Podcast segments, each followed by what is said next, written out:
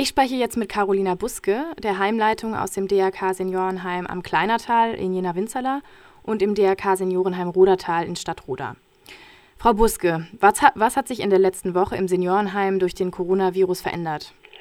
Die Veränderungen waren schon sehr gravierend. Allein das Besuchsverbot ähm, für Angehörigen hat schon ähm, bei den Bewohnern sehr viel äh, bewirkt. Die können nicht mehr so an dem gesellschaftlichen Leben teilhaben, wie sie es gewohnt waren. Und ähm, Dinge wie Therapie, ärztliche Behandlung sind schon sehr eingeschränkt. Seit wann haben denn bei Ihnen die Maßnahmen wegen Corona begonnen? Im Grunde genommen haben wir angefangen darüber ähm, nachzudenken, wie wir äh, dagegen wirken, dass ähm, der Virus bei uns in den Häusern Einzug hält, ähm, als ich andeutete, dass aus der äh, Epidemie eine Pandemie werden mhm. würde. Mhm. Das ist also schon ein paar Wochen her, oder? Ja, in der Leitungsebene auf jeden Fall, ja. ja. An welche Maßnahmen müssen sich äh, Ihre BewohnerInnen jetzt halten? Das eine ist natürlich, dass sie keinen Besuch erhalten dürfen. Ähm, das andere ist, dass ähm, Veranstaltungen, wie sie gerade jetzt so um die Osterzeit ähm, jedes Jahr traditionell stattgefunden haben, dass es diese Veranstaltungen nicht geben wird. Ähm, Kinder waren viele Jahre immer bei uns im Haus gewesen, haben mit den Menschen zusammen gebastelt, Ostereier bemalt, das Haus geschmückt. Sie waren zusammen Ostereier suchen. Das ist jetzt alles nicht möglich. Mhm. Und an welche Maßnahmen muss sich das Pflegepersonal halten? Das A und O ist natürlich die Einhaltung der Hygieneregeln. Mhm. Ähm, natürlich müssen die sich auch an die äh, Vorgaben äh, vom Land und Stadt halten, was die Einschränkung der eigenen äh, Kontakte äh, angeht. Aber ich weiß, dass viele, viele Kollegen von mir ähm, über diese Einschränkungen noch weiter hinausgehen, weil sie eben große Angst haben, dass äh, durch sie der Virus ins Haus oder in die Häuser getragen wird, ähm, sodass sie selber sich selber sehr, sehr stark einschränken. Und Sie haben das schon gesagt, die Besuche sind jetzt komplett untersagt? Ja. Okay. Es gibt Ausnahmen. Mhm. Welche sind das? Ähm, Ausnahmen zum Beispiel, wenn jemand von den alten Menschen in den Häusern ähm, im Sterben liegt. Mhm. Ähm, das ist zum Beispiel eine, dann darf sich natürlich die Familie von dem Sterbenden verabschieden. Mhm. Das bedeutet aber immer, dass ich das im Einzelfall prüfe ob das äh, in, so der Fall ist. Mhm. Und ich muss ähm, jeden, der das Haus äh, in dieser Restriktionszeit betrifft, ähm, an die Behörden vom, äh, von der Landesver äh, vom Land melden. Ah, ja. Gibt es Dinge, die jetzt besonders herausfordernd sind? Ja. ähm, ganz wichtig ist erstmal, ähm, dass wir die ganzen Anordnungen, die städtisch und äh, vom Land auf uns zukommen, die in sehr enger Taktung kommen, umsetzen müssen. Mhm. Ähm, das führt häufig, nee, führt, kann dazu führen, dass es ähm, Irritationen gibt. Und diese Irritationen müssen ganz schnell aus dem Weg geräumt werden. Mhm. Ähm, Materialbeschaffung für die ganzen Hygienemaßnahmen sind ein großes Problem.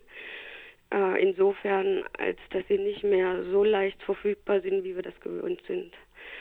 Ähm, die Bewohner, die es gewohnt waren, täglich Besuch zu erhalten, sind ähm, schon ein bisschen geknickt, sage ich jetzt mal. Und auch der Spagat der Kolleginnen und Kollegen zwischen Arbeit, der Versorgung der eigenen Kinder, der mhm. eigenen Familie und des eigenen Soziallebens, der muss schon auch bewältigt werden. Aber ich sage mal so, wir haben das große Glück, dass wir in einem großen Verband, in unserem Kreisverband ähm, eingebunden sind, die viel von der Arbeit, die neben der Arbeit am alten Menschen ansteht jetzt, dass uns viel abgenommen wird, gerade was ähm, die Materialbesorgung angeht oder die Koordination ähm, von Ehrenamtsarbeit, Informationsweitergabe. Das ist, das ist dann schon eine ganz große Hilfe. Hm. Ja, das hört sich nach ziemlichem Stress an. Ähm, das wollte ich als nächstes fragen. Wie ist die Stimmung einerseits beim Pflegepersonal und bei den BewohnerInnen? Ähm, weitestgehend gut hm. gelassen. Mhm. Was die Bewohnerinnen angeht, ähm, das gibt auch weiter immer wieder Momente, wo gelacht wird. Äh, mhm Viele Dinge haben wir schon organisieren können, wie einen eigenen Lieferdienst, äh, damit die Bewohnerinnen äh, nicht auf diese liebgewordenen wichtigen Dinge für sie verzichten müssen. Ähm, wir sind dabei, äh, was äh, ein, ein, ein, ein, ein Telefon ähm, Service mit ehrenamtlich äh, zu organisieren. Das geht erst in den nächsten Tagen los. Mhm. Ähm, das äh, läuft. Was die Kollegen angeht und die Kolleginnen, sie sind natürlich immer wieder sehr erpicht auf Informationen, äh, wie was geregelt wird, wie was jetzt umgesetzt werden soll. Dann müssen wir halt immer wieder mit Informationen nachschieben. Mhm. Treffen denn die Maßnahmen auf Verständnis? Ja, weitestgehend. Ja. Ähm, es gibt natürlich auch, wie äh, in jeder Gesellschaft, immer wieder Menschen, die es schwer haben, mit ihren besonders individuellen Bedürfnissen das unterzuordnen. Aber wenn wir erklären, was das Land, was die Gesellschaft für sie tut, momentan, spätestens dann ähm, nehmen sie es für sich auch in Anspruch. Mhm. Wie ist es denn bei Neuaufnahmen, also wenn jemand neu bei Ihnen jetzt einziehen würde? Wir nehmen momentan hauptsächlich nur noch aus den Kliniken auf, damit wir die Kliniken entlasten für die schweren äh, Corona-Fällen. Mhm. Aus dem häuslichen Bereich nehmen wir nur dann auf, wenn die, sich die Situation zu Hause so zuspitzt, dass es da nicht mehr handelbar ist. Mhm. Die künftigen Bewohner müssen dann ähm, nachweisen, dass sie, äh, oder versichern ist es besser gesagt, ähm, dass sie in den letzten 14 Tagen nicht in, sich in Risikogebieten aufgehalten haben. Mhm. Und sie brauchen eine ärztliche Bestätigung, dass sie symptomfrei sind. Oh ja. Ein extra äh, Virustest äh, anzufordern, wäre jetzt um diese Zeit äh, gar nicht umsetzbar. Mhm. Was können denn jüngere Menschen jetzt machen, um den Älteren die Situation zu erleichtern? Als allererstes dafür zu sorgen, dass die jetzigen Beschränkungen greifen, sodass sich der Virus nicht mehr weiter ausbreitet. Das heißt, ähm, dass sie bitte, bitte alle schön zu Hause bleiben, Online-Partys machen und nicht Offline-Partys. Mhm. Und dann gibt es natürlich noch die Möglichkeit, dass sie sich an den Ehrenamtsbörsen mit beteiligen, um ähm, dort an den Stellen, wo wirklich Hilfe gebraucht ist, auch eine koordinierte Hilfe le leisten zu können. Mhm. Und was können alle Menschen tun, um dem Pflegepersonal die Situation zu erleichtern?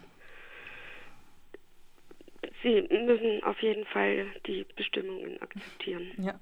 Es ist das, das Wichtigste. Und schön wäre es, wenn Sie den Respekt meiner Kollegen zeigen würden. Mhm.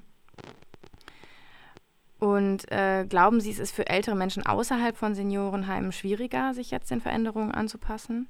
Das kommt immer darauf an, wie die Unterstützernetzwerke bei den Menschen mhm. ist. Wenn die ein gutes Netzwerk haben, eine Familie, die sich kümmert, Nachbarn, die sich kümmern, ähm, dann kann das gut und in Ordnung sein. Mhm. Ähm, wenn die niemanden haben, dann wird es für diejenigen schwieriger als für die, die jetzt hier bei uns in den Heimen wohnen, weil es dann ähm, problematisch wird, wenn der Infektionsfall eintritt. Mhm und ähm, es wird schwierig, dass die Dinge des Alltag, äh, alltäglichen Lebens besorgt werden. Und ähm, die Isolation spielt eine ganz, ganz große Rolle. Ja. Gut, dann haben wir, glaube ich, einen Einblick bekommen, was das gerade für Sie in der Pflege auch von älteren Menschen bedeutet. Hm. Und ähm, dann wünsche ich Ihnen noch eine, ja, was soll man jetzt sagen, halbwegs stressfreie Zeit. Wir wünschen uns beste Gesundheit. Ja, ganz genau. Dann vielen Dank Ihnen. Gerne. Tschüss. Tschüss. Das war mein Gespräch mit Carolina Buske, der Heimleitung aus dem Seniorenheim am Kleinertal in Jena-Winzerla und dem Seniorenheim Rudertal in Stadtroda. Wir haben das Gespräch am Freitag aufgezeichnet.